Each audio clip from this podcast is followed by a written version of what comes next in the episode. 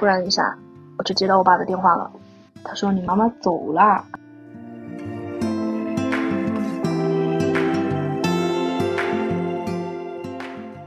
我妈老是就会去讲，说哎呀，以后等到她退休之后嘛，跟她跟我爸要去自驾，然后要去哪里哪里，就会去讲很多的以后。但是现在我听到这个话，我就觉得很伤人，因为哪有什么以后啊？哪有什么以后啊？没有以后，就只有现在。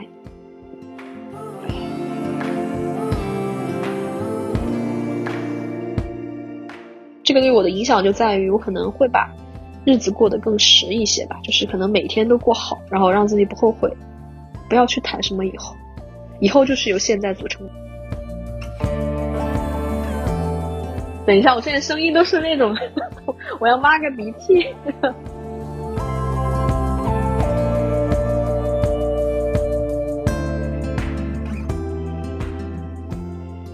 大家好，欢迎收听《哦妈妈》。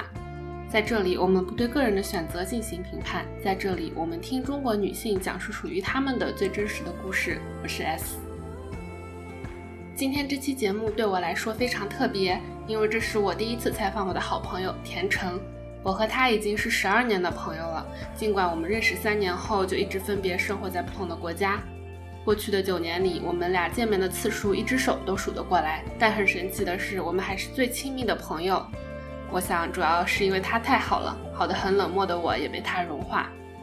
二零二零年九月份，《欧妈妈》这个节目刚上线的时候。我们分享了各自妈妈的生育经历。他说，回头他也去问问他妈妈。但是人生无常，二零二一年年初，隔着十三个小时的时差，我收到了田晨的信息，他没有妈妈了。之后的一年多里，我能做的就只有陪伴和倾听。想要邀请他来讲述自己的故事的想法也有一段时间了。这次他觉得他准备好了。如果你选择继续收听的话。也希望你已经准备好了。那我们正式开始节目啦！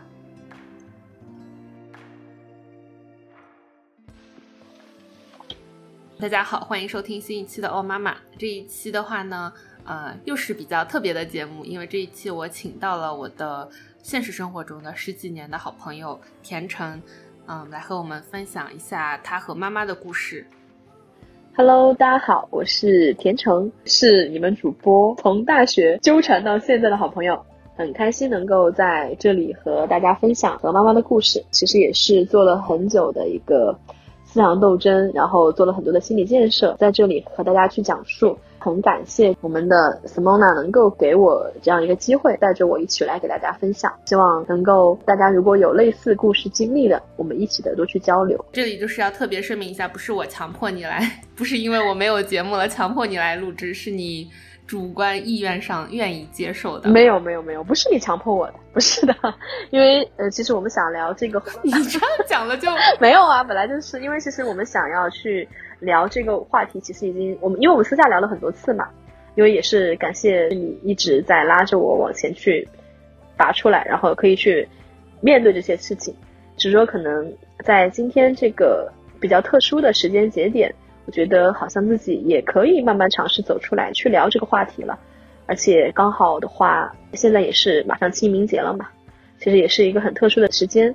可以能够把它讲出来。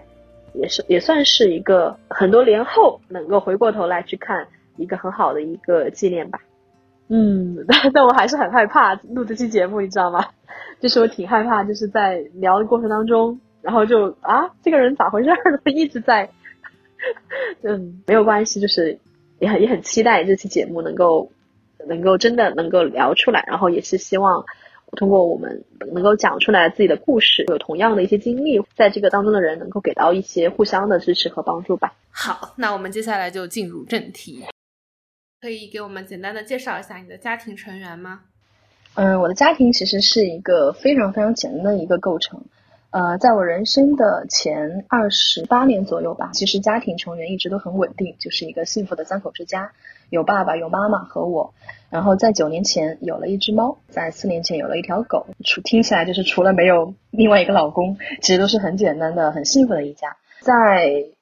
二零二零年的时候，嗯，家里就发生了很大的一个变化。从非常幸福的一个三口之家加一猫一狗的这样一个组合，变成了只有我和我爸，然后我和我的猫和狗，妈妈就离开我们了。那我们就先来聊一下失去妈妈的这个过程吧。当时我在纽约，然后有一天早上突然收到你的微信信息，跟我说这件事情，我当时也觉得很震惊。可以给我们聊一下你当时那个过程是怎样的吗？从你接到电话说好像妈妈要有一些问题需要去马上去医院，到最后的嗯失去她的过程。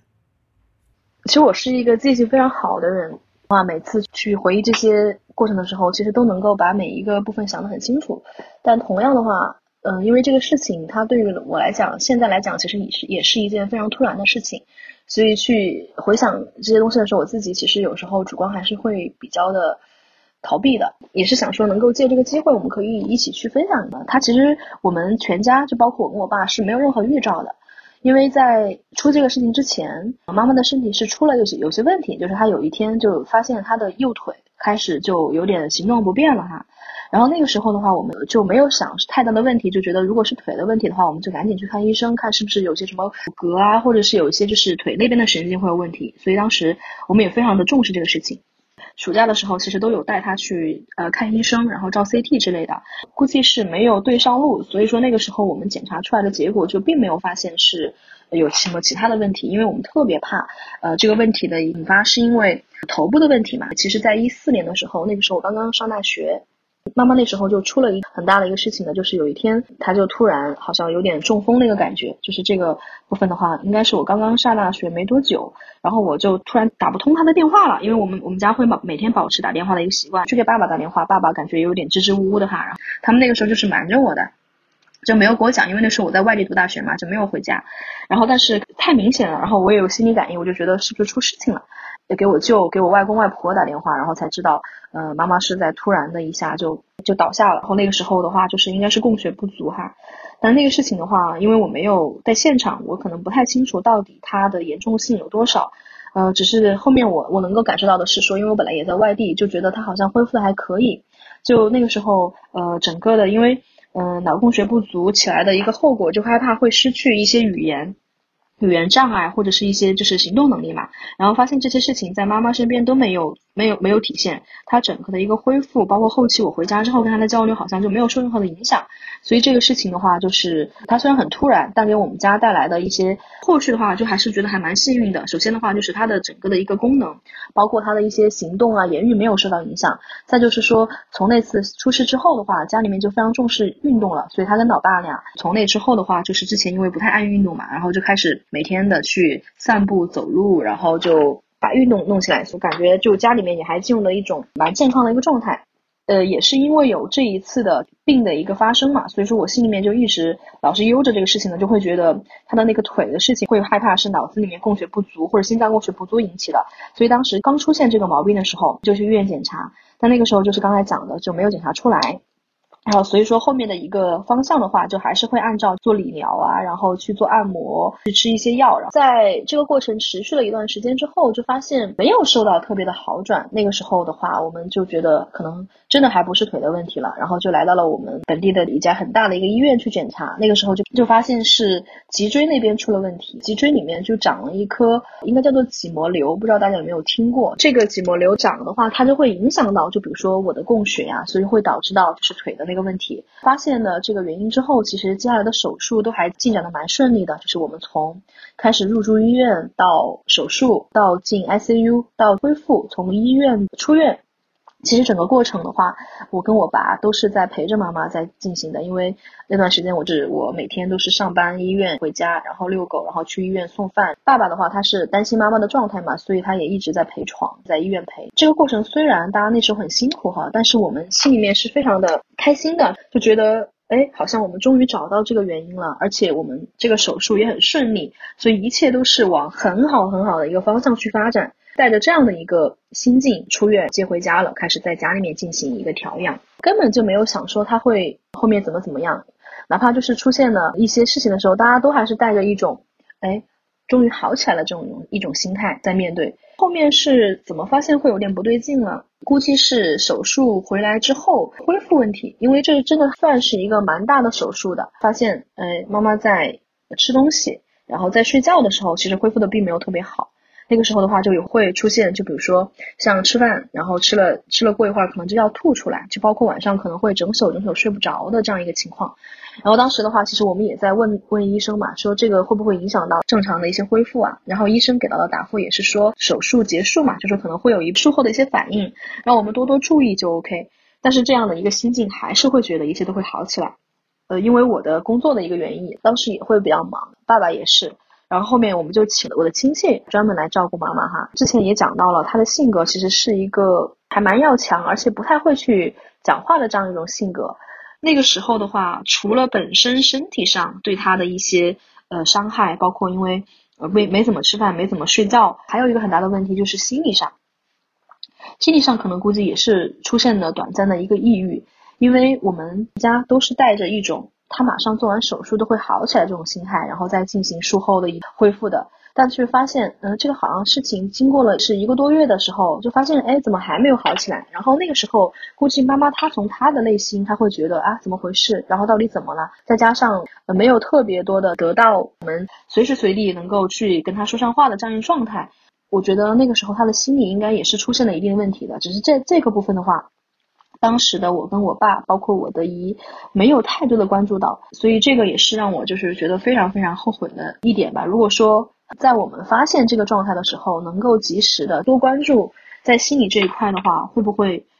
从心态上会更好一点？当然，这都只是如果哈。经过这段时间之后，就是为了我，我跟我爸也观察到，再这么下去的话可能不太好，他们就做了一个小的决定，爸爸还是会亲自来照顾他。然后那个时候就把妈妈接回老家了。在这个过程当中的话，其实我每天的话也是在关注他们的状态。爸每天也是在跟我去讲到他这边吃饭的情况啊，精神的状况。整体看起来的话，其实还是往上走的一个状态。然后这是一个前提。记忆再回到离开前的那一天，其实我记得一个小的细节，我们根本没有任何预兆会在那一天他就离开我们了。第一个是说前一天，我爸和我妈他其实已经意识到可能现在的身体状况不太好，我们想要。再去之前做手术那个医院去把号挂上，然后去跟医生去讲，能够去进行住院的一个治疗哈，因为可能在医院受到的照顾会更好一点，能够及时关注情况。在那天晚上，我已经通过小程序已经挂号了，就等他们第二天早上过来之后，我们一起去医院。还有一件事情就是，因为梦不是做了之后就会就忘记嘛，但是我现在都还记得那天晚上我做了一个梦，在梦中爸爸是一个很难受、很难受、很焦灼的一个状态，然后我就。也变得很难受，所以那天也没有睡好。到第二天，整个的一个白天，其实我是在正常的上班的。我本来已经请好假，说我们下午的话就一起去医院。这个当中的话，老爸就自己开着车，他们俩就从老家开始回到这边了。然后突然下午的时候接到他的电话了，因为我爸可能会关心我开车的一个问题哈，就是因为觉得会不会情绪太激动，然后开车不太好开，没有直接告诉我现在的一个状况。然后就让我赶紧先去拿病历，把车停在家里面，然后自己打车去现在那个医院。在开车的过程当中，就突然发现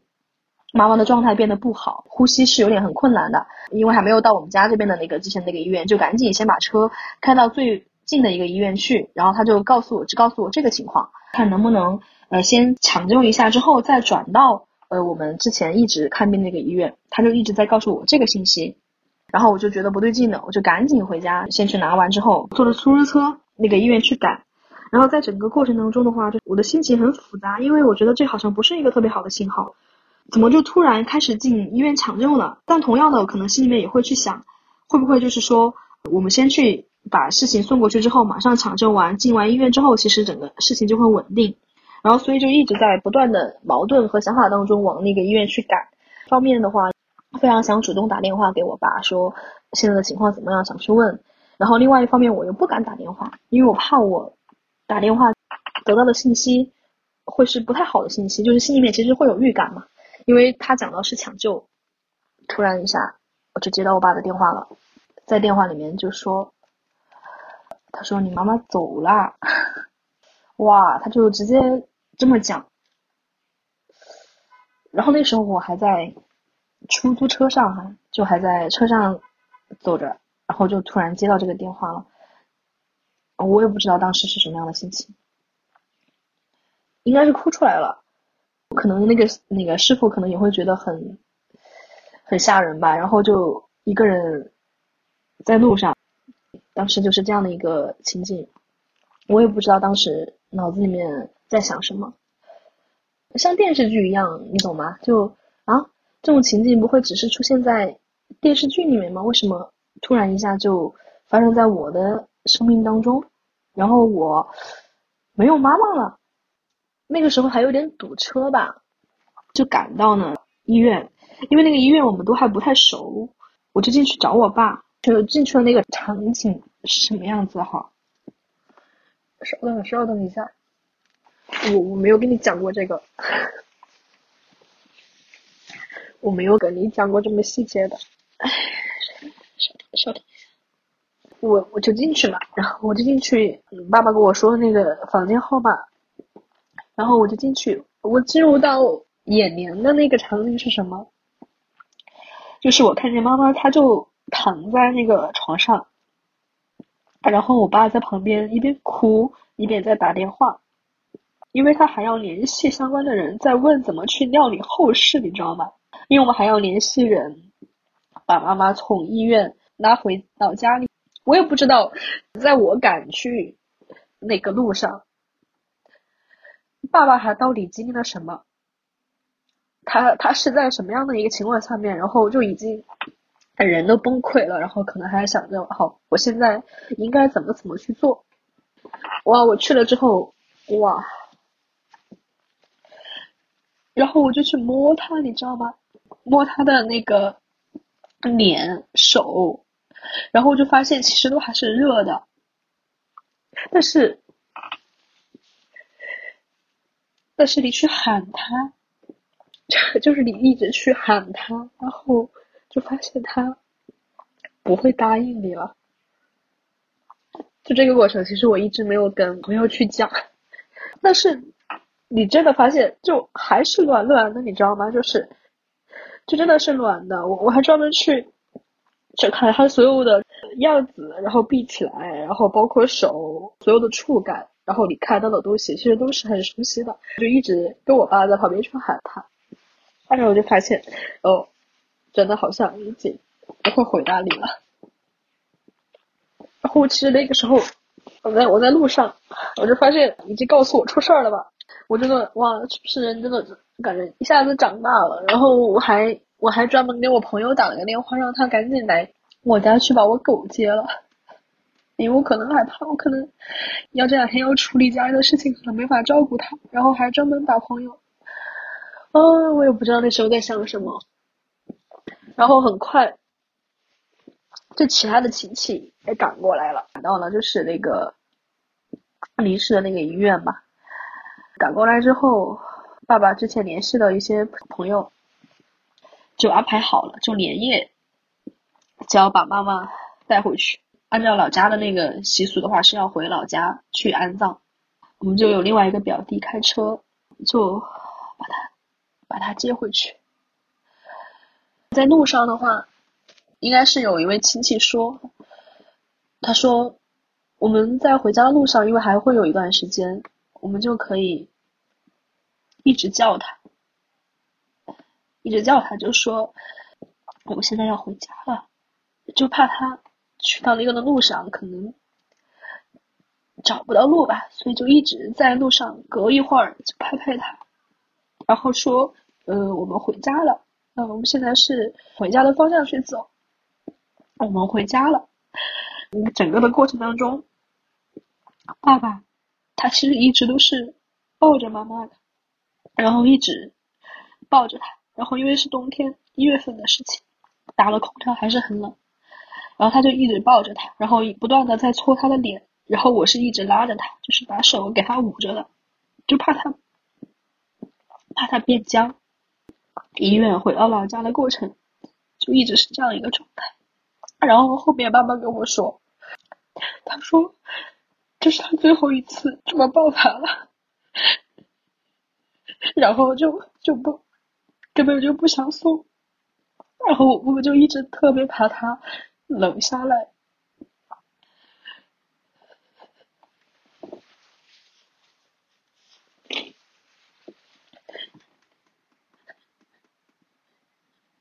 到了家那边之后，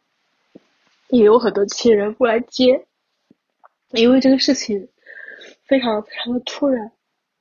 然后所以其实我们在准备整个后事的时候就很仓促吧，但是也是非常感谢，就是那些亲朋好友，真的是在很短很短很短的时间以内，就把各种能够去调动或者是打理好的东西都准备好了，然后回去的时候。因为就要给他穿衣服，对不对？就是因为这边的习俗其实是要换上寿衣的。那个时候亲戚朋友其实都到了，发现有一个事情，我不知道你们有没有听过一个情况，就是说人死之后的话，他其实他的听觉是包括他的大脑其实没有一下子就死亡的，他可能不能去表达了，但他其实大脑里面的细胞因为还没有死完，所以他其实能够感受到。周围环境的一些情况的，会做出一些反应。之前其实我也不信，等我们回去之后，所有的亲人好友都到了之后，那个时候再给他换衣服，然后再给他安置好嘛。突然就发现他眼睛睁了一下，你知道吗？我觉得是不是那个时候，那是不是那个时候，他能够感受到，其实大家都来了，他也回家了，他来看一眼大家，他能感受到的。然后他可能看到大家之后，然后才很安心的闭了眼睛。当时我们看到这个情况的时候，都都震惊了。我爸爸还说啊，这是不是他还没有？然后就就还期望说是不是还有奇迹发生？哈，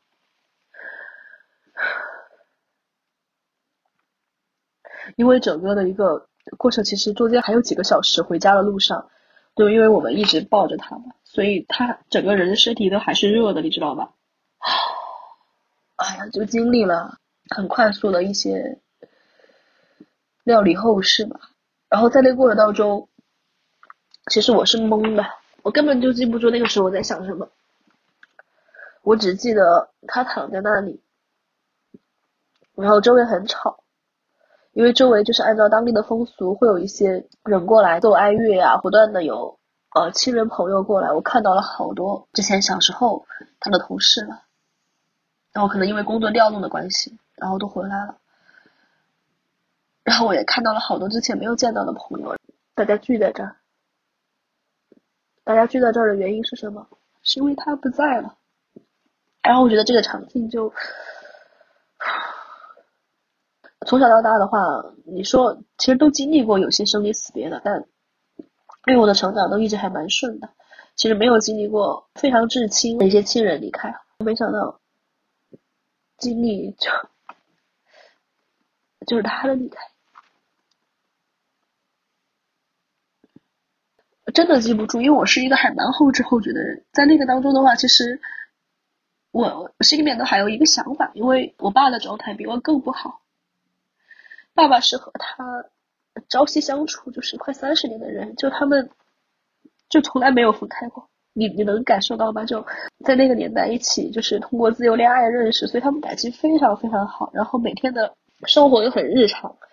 真的从来没有超过分开一个星期以上都没有。因为我爸也是一个很顾小家的人，就所有的心思，事业上的也好，还是干其他也好，都全部是为这个小家在操心。妈妈也是。就是我刚才讲的，他很倔嘛，包括他很高自尊心，但他真的所有的心血也是倾注在这个小家里面，所以他俩的感情就非常非常好。所以在当下的话，我还不能非常的崩溃，或者是我还不能就是什么都不管，我还得立在那里，因为如果我都还没立在那里的话，我的爸爸怎么办？他太难了，这个人是跟他一起生活三十多年，每天朝夕相处的人，然后突然，啊。就没有了，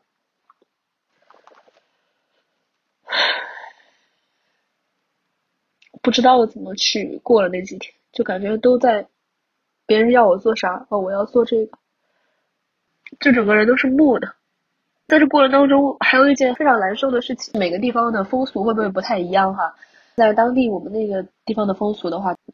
人死之后嘛，要比较快速的去处理死者的一些遗物。在当下我们事情发生之后的那天晚上，特别是一些年长的一些长辈，他们就快速来到就是爸爸妈妈的那个房间里面，去把妈妈的很多东西找出来，把她所有她的有些痕迹，衣服也好，还是日用品也好，全部把它找出来，包起来。第三天下葬的时候，要和他一起烧过去。我知道会有这个事情的，因为之前在经历其他的一亲人去离世的时候，也面临这个过程。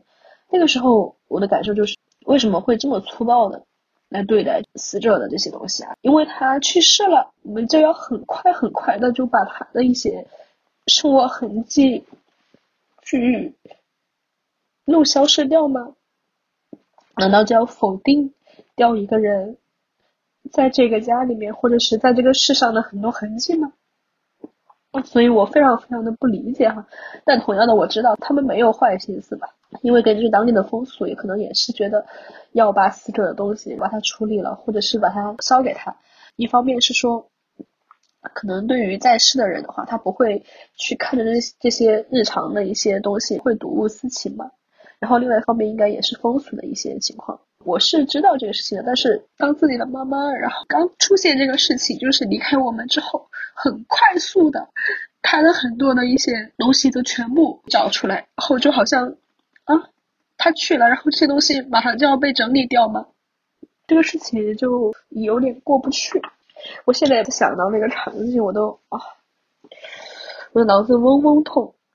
就好像自己就处于那个当中。最深的那个人，然后我我居然面对这样的一个情况，我一点点可以去做权利都没有，就看着他们，发现我什么也做不了。其实我不能接受的，我觉得这个东西他应该慢慢的去整理的，而不是被这么粗暴的对待。一个人，而且是这么亲的人，他的生活痕迹怎么能够一下子就被消磨掉了？我觉得这个事情伤害还蛮大的。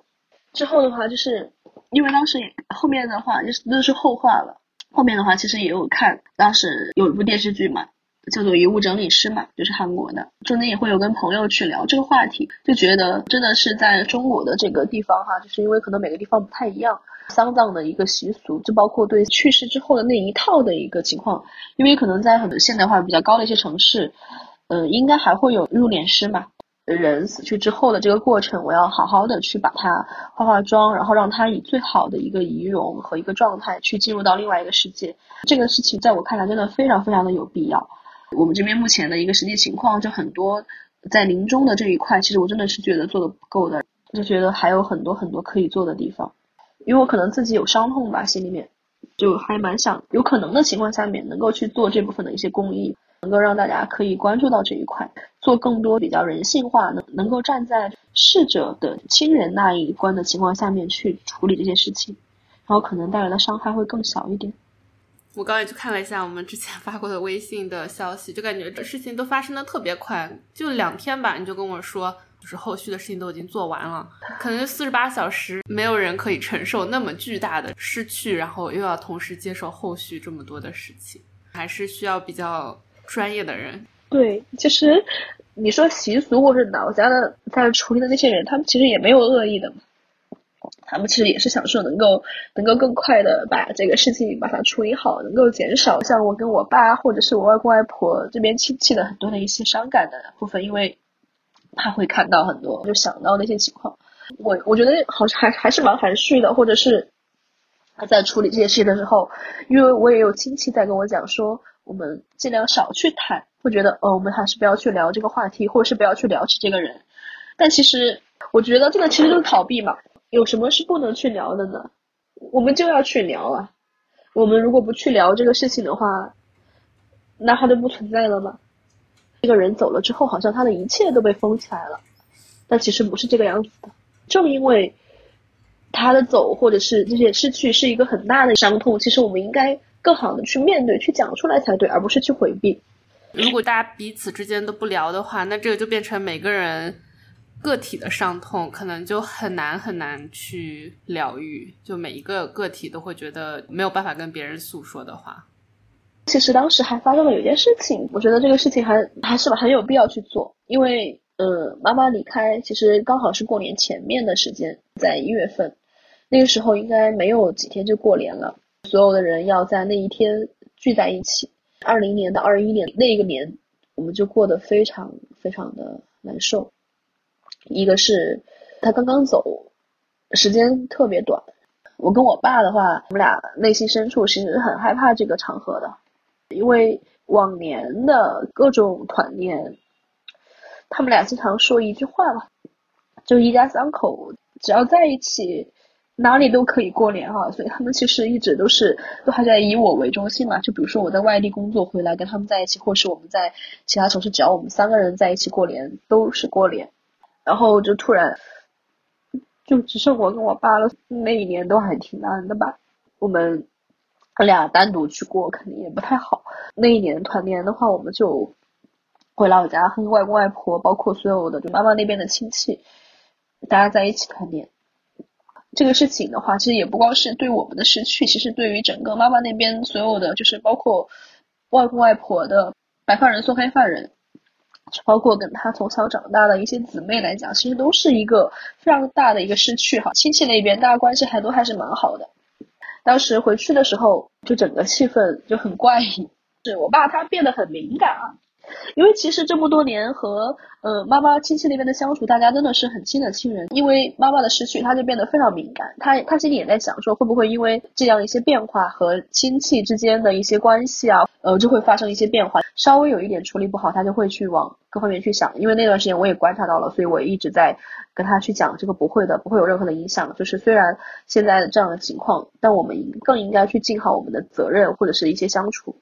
另外一一边的话，亲人都还是会为互相考虑的，他们也会觉得会不会我们去聊到这个话题，给我跟我爸很大的负担。吃团年饭的那个桌上的时候，整个的气氛非常的怪异，就大家都不怎么去讲话，大家都不敢，应该就是对，就是不敢去提妈妈的事情。团年饭的前半场就很沉默，大家每个人心里面本来都有各自有心事，然后各自都很崩溃，但就是不说。然后我爸。吃两口，他可能就会觉得很伤感嘛，他就跑一边去哭了。我看到了，我非常难受那个时候那个场景。那我可能觉得好像不能这个样子，所以我就直接出来挑明了，把妈妈去世的这个事情及大家的一些情况说，我们不要逃避这个问题，我们就要去面对这个问题，不要好像就讲这个事情好像没有发生，它就是。真真实实发生过的，他现在就是离开我们了。那以后我们应该怎么去相处？就包括大家如果想要去聊他的话，我们就可以大大方方聊，而不是所有的人都还在憋着。反倒不如我们把这个事情说开之后，可能还会更轻松一点。所以我就在就是团年饭的这样一个情况下面把这个事情挑明了。刚开始说的时候，然后情绪都还蛮激动吧，所以大家都在哭。过完之后的话，我觉得反倒是把情绪发泄出来了。大家把情绪发泄出来，哎，好像这个事情没有憋在心里面，我们就要去聊，那一个结节就解开了，去让这个伤痛可以发泄出来。那你们一起聊了些什么呢？我会去聊他以前的事情，但是这个事情可能还不敢聊太深。之前去十一周年回去的时候，我们再回来去聊这个话题的时候，外公外婆就还拿出了之前的影集讲一下之前的一些呃事情，那个时候会好很多。但是在当下，就是这个事情刚刚出来的那一年，其实大家还是很克制的聊一些情况，但但更多的还是会觉得，OK，现在现状是这个样子，然后我们应该怎么以现在这个状态去去相处。爸爸那个时候我印象也很深刻，因为。在葬礼上，还有在后续我们家那个上面，爸爸其实，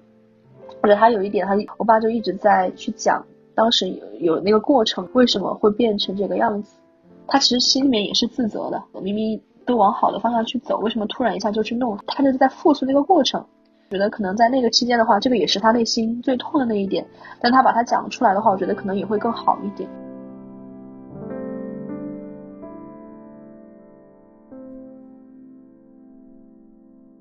还记得你妈妈还在的时候，你最后一次跟她见面是做了些什么？觉得那最后一面的话，其实我也还心里还蛮觉得自己还真是不是特别懂事哈。那之前不是也讲了，她其实还蛮漂亮的嘛，就不管是年轻的时候还是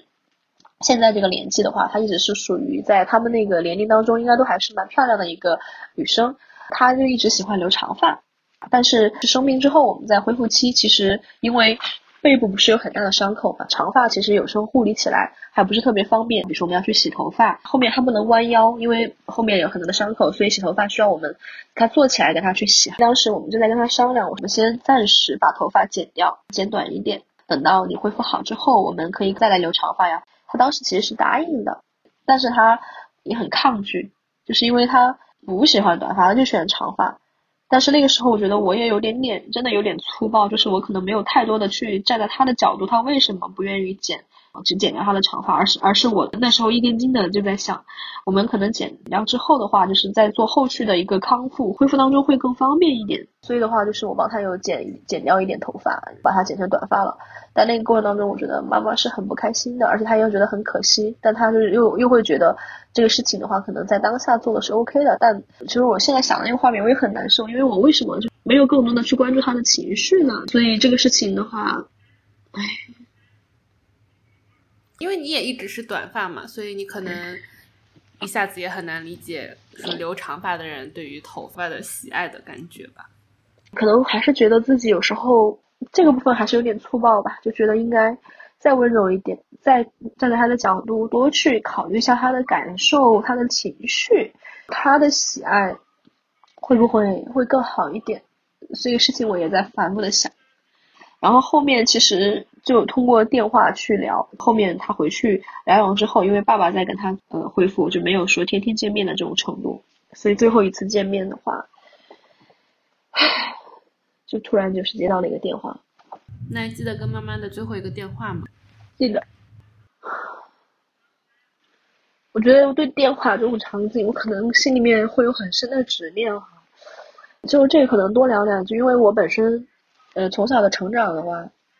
都还是比较放养型的长长大吧。就他们对我的教育也好，还是对我的关注也好，他们其实都还是蛮蛮开明的一种父母。呃，我想做什么，给到最大的支持。我们其实在一起面对面相处的日子不算特别多，更多的交流的方式就是通过电话再去交流，每天都会去聊天的这样一个程度哈。倒不是说去聊各种啊很正经的事情，而是说每天会有一个电话的问候给他或者给爸，然后是一件心安的事情。好多好多年，就是我们之间的电话的联系会非常多，而且也很日常。出事之前，其实每天呃因为没有见到面嘛，然后每天也会去打电话。最后几天，我也会有一点点的觉得不太对。中他比较的虚弱，就是他可能那个时候他没有特别想去讲话。打过去的话，是我爸在给我接，或者是他在去给我讲他的状态，他是不是特别愿意去讲电话的？当时呢就是身体可能也会有点虚弱哈。估计那个时候也讲到，会不会心里出了一点点小的问题，所以他不是特别愿意去交流。那有一个电话我也记得很深很清楚，就是我跟他去聊上了，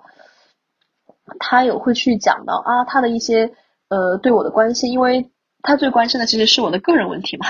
我觉得我不是传统意义上非常非常，我打个引号孝顺的女儿，因为他们是老师，大部分还是非常开明的，但可能会在对象上面啊，他会觉得我没有按照他的节奏去找，所以他心里面其实一直都觉得这个事情是一个坎儿。这个部分的话，也一直有在跟他沟通，不是说每个人的节奏都一样，然后也会把每次的感情经历去跟他去 share。他虽然可能嘴巴上面就是很那个，但我觉得心里面应该还是会理解的。但这个部分确实是他的一个遗憾吧，我就记记得这这个部分。那我们这里就稍微闪回了一下之前的事情，丧事啊之类的都办理完了之后，就剩下你和爸爸还有猫猫和狗狗，你们当时的生活状态是什么样的呢？那段时间的话，其实我跟我爸都待在一块儿，工作的原因，我跟他其实没有在一个一个城市里面去去生活，因为这么多年他其实跟妈妈在一个地方，我很担心他的一个状态嘛，自己在家里面去面对这种独自的很日常的部分，其实是很伤的，因为在这过程当中，我我也讲到，其实我最担心的是他的状态，所以我有跟他去商量说，要不要就是先在一起多待一段时间，大家更安心一点哈。爸爸他的状态其实还蛮差的。哎，我我我我也不知道该怎么去讲，因为太日常了，这个事情又太突然了，他根本就反应不过来。有时候我会看到他就自己在那里发呆哈，就哭嘛，每天都哭。然后他的状态也是从，哇，就因为我爸本来就还挺瘦的，加上前段时间不是一直因为妈妈做手术在医院陪床，其实也睡不好，三四个月时间就整个人瘦了十几斤，快二十斤了。他本来就很瘦，所以你就看到他的状态就，哇，就一张黑皮，然后每天都提不起精神，然后就很难受。我的话，我觉得我真的还蛮我我也不知道该怎么去讲。我我觉得我之前跟你也分享过，就是会不会太正常，反倒是不正常。我回到我的工作岗位里面，因为当时工作也比较忙，像正常人一样上班。回来之后，因为我想要让爸爸不怎么担心，我也会去引导他说，我们应该去聊以前的事情，去聊以后的相处，去聊以后的规划。在我跟他俩相处的时候，能够把情绪发泄出来。但是在上班的时候的话，就很正常，也没有太多的时间去跟同事去聊这个问题。同事呢，甚至还不太知道我们家发生了什么，甚至是我的一些就是比较亲的朋友。然后如果说在当下他们不知道家里发生这个事情了之后，其实现在他们也是不知道这个事情的。因为我不知道要以什么样的口吻，或者是一个什么样的契机去跟他们去讲这个事情，我讲不出来，我也不知道怎么去聊。确实，就除非是当时他们刚好问到你，然后你也觉得舒服，可以告诉他们，不然现在就很奇怪，你不能突然间跟人家说一下，你知道吗？那个我妈妈走了，就讲不出来。我有时候还蛮羡慕那种能够去把自己的情绪或者是很多东西把它抒发出来的人。这个当中的话，和爸爸有一点还是做的挺那个的，就是说我知道当下我们俩这个事情不能去逃避它，我就会去主动的去聊这些事情。我俩是非常非常开诚布公、惺惺相惜的去聊这些东西，然后能够互相的去治愈。所以我觉得这个过程很重要。嗯，对的。其实你那时候截图给我看过你爸爸的朋友圈嘛，两个感受吧，一个是觉得确实是很难过，就我看的朋友圈我都开始哭。另外一点的话，我是觉得，就是作为一个中国的中年男性，他愿意去表达自己的情感，只是非常非常难得的。因为我感觉很多中国的中年男性可能没有这个能力，或者也觉得就会有点丢人吗，或者是怎样，我不知道他们是怎么想的啊，就感觉他们是很难去表达自己的情感。所以我觉得你爸爸这点真的很难得，因为他其实跟我妈。之前在那个谈恋爱的时候，就是都都是属于两个小文青。我之前不太懂事，我还翻出了他们的情书。哇，爸爸写给妈妈的情书真的很文艺。爸爸他其实本身也算是一个还蛮文艺的人，因为他那个年代的话，就有穿喇叭裤啊、留长发，然后弹吉他那种男孩子，你你懂吧？可能结婚之后就是为了家庭嘛，因为妈妈性格比较强嘛，所以她其实做了很多收和包容的动作，所以就就把很多自己的很多喜爱或者是很多个性收起来了。本身的话是一个还内心很细腻的一个人，但就是像你讲的，大多数人其实不太会去表达自己的感受的，所以当他能够去把它表达出来，我内心也是就是又难过，然后同时又觉得舒了一口气，因为他还在讲。如果他要是不去讲，然后就在那里闷着或者干嘛去，我可能会更难受。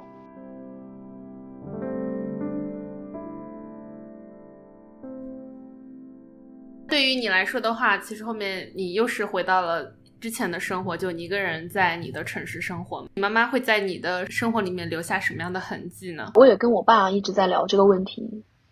就这个人太熟了，可能现在说这句话听起来会有点好笑哈，但是真的，这个这个人真的非常非常熟。就熟到你每次睁眼闭眼，他的一些语音语调、神态，他说过的话，他对每个事情的反应，你们相处的日常的方方面面，其实都是在脑子里放电影的。他的痕迹就是无所不在。只要我还在想问题，我还在有意识，其实他就是一个很日常、很日常，就是像空气一样的。自然存在在我脑海里面，不断的在闪现。我我也会有一个小的一个变化哈，就是比如说去想到这些情景之前，不是我刻意去想的。就二三十年这样的一个相处，它其实就是刻在脑子里面的，就是刻在整个就是记忆之深处的。所以说每天我都会非常自然的去想到想到他跟他相处的一切，这是一个常态。但同样的话，我可能也一直在告诉自己，他无所不在，但他确实是不在了。这个不在的话，是指的是物理上的，就可能我再也不能触碰到他，他不能站在我的面前，再也吃不到他做的饭，可能再也不能跟他去吵架，哼，不能去跟他逛街。但是他的这种不在的话，是以后的常态，就是我必须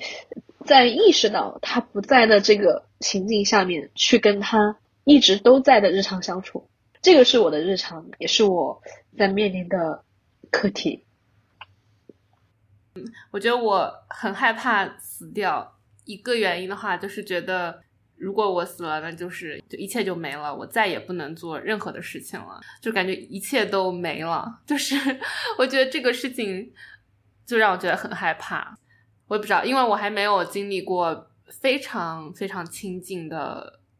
人去世，没有那种日常生活中能见到的人去世的事情，所以我可能很难去想象就那种无力的感觉吧。就就希望他在，但他永远都不会在的那种感觉。嗯，对我不是跟你也聊过吗？我是一个非常后知后觉的人，呃，就是可能在当下的，就是可能好几个月，我不是也想到，就是我可能得让自己立在那里嘛，就觉得，因为我如果垮了，可能我爸也好，还是说我妈妈那边的亲戚，他们可能会更担心，所以我好多的事情就是让自己冲在前面，就非常非常理性，就很理性的再去处理，然后包括去聊这些事情聊出来。然后去表现出来，嗯，我好像 OK 或者干嘛？这个部分不是说我刻意，不是说我好像这么做不对，或者是我自己很难受，也也没有哈，也也没有这个这个这个部分。然后的话，这个部分的话，其实我跟我爸去讨论过的，就说，嗯，我说，爸爸是这个样子的，就是我去，嗯，表现出的很理性，或者是我们很乐观的去生活，不是说我在很刻意在演，或者是让你们不担心。而是说，呃，在整个当中的话，因为你们二三十年吧，就是一直对我的教育，或者是我家里面的，就是各种你们的感情也好，还是说你们对待呃很多的世界啊，包括对其他人的一些看法，其实都是在耳濡目染的在影响到我。就是说，所以说正是因为你们日常我们相我们一家三口相处的很多你们的观念，或者是你们教我的很多东西，让我其实已经呃具备我现在的一些。三观，或者是说我对待世界的看法，然后也让我觉得足够的成熟。我可以就是这个事情，就是我跟我爸讲说，它发生了，它是一块巨大的石头落在我们家，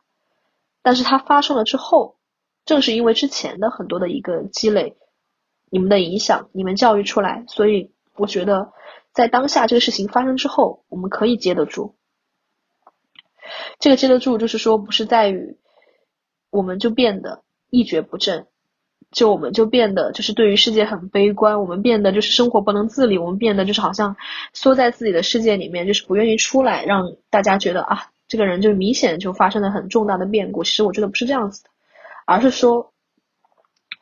有足够的心智，或者是我们要去面对这样的一个挫折，我们反倒就是要应该更好的去生活，然后要更好的去过得更好。要怎么能够想着去自救，情绪自救，然后生理自救，去各种自救的话，去活得更好。因为只有这个样子的话，就是可能妈妈她才能会更安心一点吧。因为她一直的愿望也好，或者是她在的，她在或者她不在，所有的就是一个点就在于她是希望我们能够过得更好的。只有我跟我爸过得越来越好，她才会开心的吧。而且我觉得他肯定会知道的。然后有一个点，我觉得很有意思哈。我不知道大家小时候会不会看鬼片哦？我小时候还蛮喜欢看的。他走之后，其实我开灯睡了一年多了，并不是我怕说我要开灯或者干嘛，其实反倒我不怕了。我我在想，如果真的有鬼，那就好了。如果真的是存在那些很神秘的东西的话，那他会不会也是真的就在另外一个世界跟我在一起相处？我觉得这个心理变化还蛮神奇的。你看了《你好，李焕英》吗？他最开始上映的时候我不敢看，有时候还是会去回避一些东西。就比如说到现在为止的话，我跟我爸俩一直有还有一件事情不太敢做。我妈妈是一个生前还蛮喜欢照相的一个人。就是经常我们讲啊，然后假装不经意来随便给我咔一张，就会有很多的照片留下来。呃，在这个事情出来之后，我跟我爸其实都没有勇气去整理这些东西。会不会去接触到那些场景，或者是去看的话，还会有一点点受不了。嗯，所以当时你说那个电影的时候，我就会会担心这样的一个情景。在很后面的时候，我我有去看了，我还专门花了会员去西瓜视频上面看。因为要钱，会员价值吗？值，因为去看的时候，其实反倒我觉得会平静一些了。那是别人的故事，其实也是自己的故事嘛。然后我脑海里也是一直在放电影。其实就像我跟我爸一直在聊的，我们不后悔。唯一的很大的遗憾是在于我们的相处时间实在太短了。他还很年轻，他才五十多一点。你想现在的生命那么长，他在五十多一点的是这样的一个年龄离开我们，我们会觉得太短了。大家根本就没有相处够。有一句话很伤人哈，我妈老是会讲一句话嘛。他们是老师，其实有很多寒暑假嘛。然后但是因为一些原因的话，他们寒暑假的话没有太多出去玩。我妈老是就会去讲。说，哎呀，以后等到他退休之后嘛，跟他跟我爸要去自驾，然后要去哪里哪里，去哪里哪里，就包括要去，比如说把家里面所有的花全部种成菜，然后种很多的花，就会去讲很多的以后。但是现在我听到这个话，我就觉得很伤人，因为哪有什么以后啊？哪有什么以后啊？没有以后啊！就是你现在回想起那些东西的话，就觉得，哇，真的会没有以后哎，真的会觉得。没有以后，就只有现在。这个对我的影响就在于，我可能会把日子过得更实一些吧，就是可能每天都过好，然后让自己不后悔，不要去谈什么以后，以后就是由现在组成。其实你刚跟我说的时候，我就会觉得，明明你们一家人就这么好，至少在我的成长环境里面，就一家人。感情这么好还是比较少的那种，嗯，就觉得很可惜吧。就如果没有真心的爱着彼此的话，可能不会有那么大的伤痛。嗯，这个也没有办法呀，他他在我们家发生了，然后我们能够怎么办呢？我们好像也只能去接受这个事情，因为回不来了。不管以后以前多么多么的好，但这个事情。好像都不能有任何的改变，所以只能接受调整，然后看以后怎么更好的去面对和生活吧。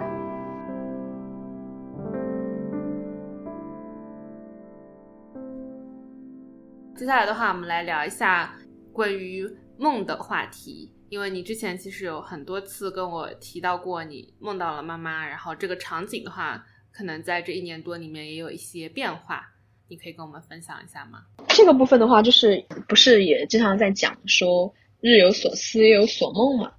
我觉得这个东西还真的还蛮神奇的，因为之前不是一个特别爱做梦的人，而且大家一般都知道，就是在梦里面的梦的事情，大多数是你梦完之后醒来就忘了，会有这样一个感觉哈。我觉得我还蛮幸运的，就是在于这事情出来之后的话，我在很多次梦里面都梦到他了，因为我爸他不做梦。他就是可能很少去梦到我妈，估计我心里面一直在有种冥冥之中干哈，所以我经常会在梦里面跟他去做相处。应该是在一年前，就是整个一整年的一个梦境，他其实一直都有在困扰到我，因为我梦到过很多的场景，但是在场景里面永远都会有一个场景，就是我在找他，就是不管是说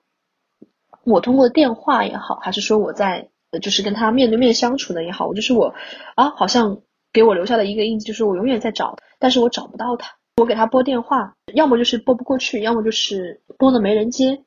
要么就是，哎，我我明明上一秒还在跟他见面，怎么下一秒我就一直在找妈妈？哎，他怎么不理我啊？他怎么就是又不见了？这种感受你知道吗？这种梦境的话，应该是反反复复出现了至少是五到六次，就是我一直都在梦里面找他，然后我也在跟我爸分享哈，我说。爸爸，我好像今天又梦到他了。然后在梦中的话，就是我还是拨不通他的电话。然后我爸就说，这个可能就是一种写照吧，就是我们之前很多的感情的纽带，他其实都是通过电话在聊嘛。因为我们之前的每天都在相处，都在打电话跟他去聊日常。然后他又走得很突然，在你的潜意识当中，你还是在这个你非常熟悉的场景里面去找他，然后你发现你找不到他了。每次醒过来，哇！我就觉得好像被掏空了，叫缓很久，因为这种感觉太真实了，就是太真实、太真实了。他会把梦里面那个感觉就延续到我醒过来，然后我还能够记得他。我觉得可能就是真的是对于他的离开还是太突然这件事情，然后在我的内心最深处里面还在挣扎这个事情。前一段时间也是才没过多多久，应该是一周年之后，我记得我也当时给你打过电话，我说好像，哎，我的梦好像发生了一个变化。有有两个变化，第一个的话就是说，我第一次在梦里的场景梦到了他，还梦到了我的祖从小带我长大的我的祖祖，然后还有包括在去年也是去世的另外两个从小带过我的亲戚，我觉得很神奇，就他们四个突然一下子在我的梦里面全部出现了。因为在梦里面还有其他人，但是我就记不住其他人，就是可能还在这个世上了。但是但我就记得他们这四个人就突然在我的梦里面全部出现了，而且也是这么多年第一次就那么齐活的出现。我我醒来之后我还记得这个梦，我就在跟我爸讲，我说，哎，我在梦里面梦到了谁谁谁，就是他们怎么都出现了，而且都是同一时间出现在梦里。然后会不会就是说他们在另外一个世界真的就已经团聚了？而且是托梦在告诉我说啊，他们现在在一块儿，我不用担心他们。那可能就是我自己在想啊。还会有一个转折的梦，是我真的记得很清楚，就是为什么一个人把梦记那么清楚，也是在前段时间，因为我之前的梦里的场景，我老是找他找不到嘛，打电话找不到，就在上一个梦里面，我给他打电话，还是视频电话，打通了，他接电话了。而且在电话那边，我能看到他的状态，就是我不是看过他年轻时候的照片嘛，就发现他在梦里面的那个时候，就是因为呃，我妈很喜欢是去外面踏青，然后去春游，去看一些花花草草和景色，然后他在那边好像是穿着很年轻，打扮的很年轻，也很青春，在外面去踏青，告诉我啊，现在怎么怎么样，然后我我就很，然后我突然就惊醒了。但是那个事情就很清晰，因为之前的所有的梦境都是在找不到，然后突然他接通这个电话了，而且我能看到视频当中的另外一面的他是很阳光，而且是很快乐的一个状态，所以我当时就长舒了一口气。我我想，是不是他也在托梦告诉我，他现在过得还可以，或者是说我自己是不是？要释然一点了。之前那个一直被困住的那个梦境里面，慢慢的在往外去爬出来，就告诉我，好像我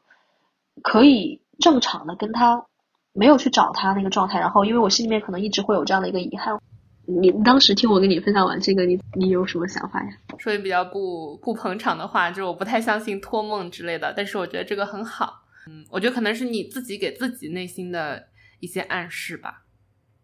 说这个话有点不太好。我我我知道，因为本身的话，我感觉是自己困在里面的，老是这么多次全部是梦见同一个场景，只是可能真的我觉得是心理暗示吧。我也觉得可能，哎，我好像舒了一口气，这个梦梦境的自己里面的相处是在发生一点转变的。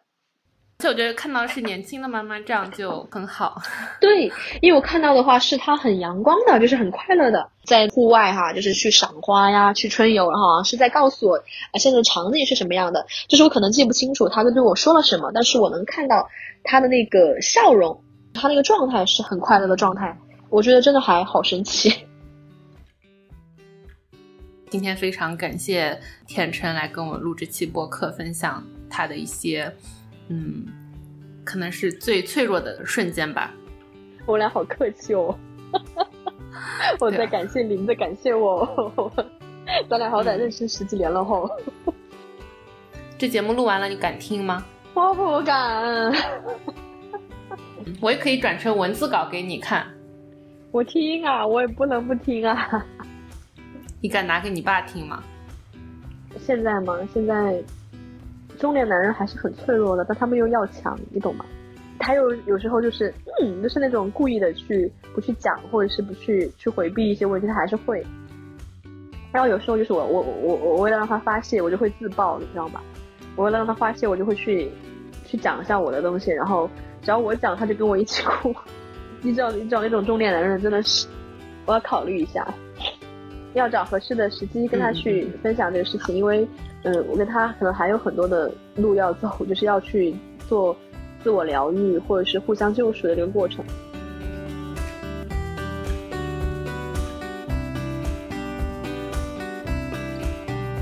以上是今天的节目，感谢你的收听。如果你喜欢哦妈妈，欢迎分享给你的父母、朋友，在社交媒体上分享，在小宇宙 APP 上留下你的反馈，也欢迎在 Apple Podcast 上给我们打五星好评，帮助更多朋友发现这个节目。同时，欢迎大家在爱发电、Coffee 等平台赞助我，支持我将这个节目更长久的做下去。之后，我也想要多做一些关于大家和母亲之间的故事。如果你有兴趣讲述你的故事，欢迎你的来信，我们后会有期。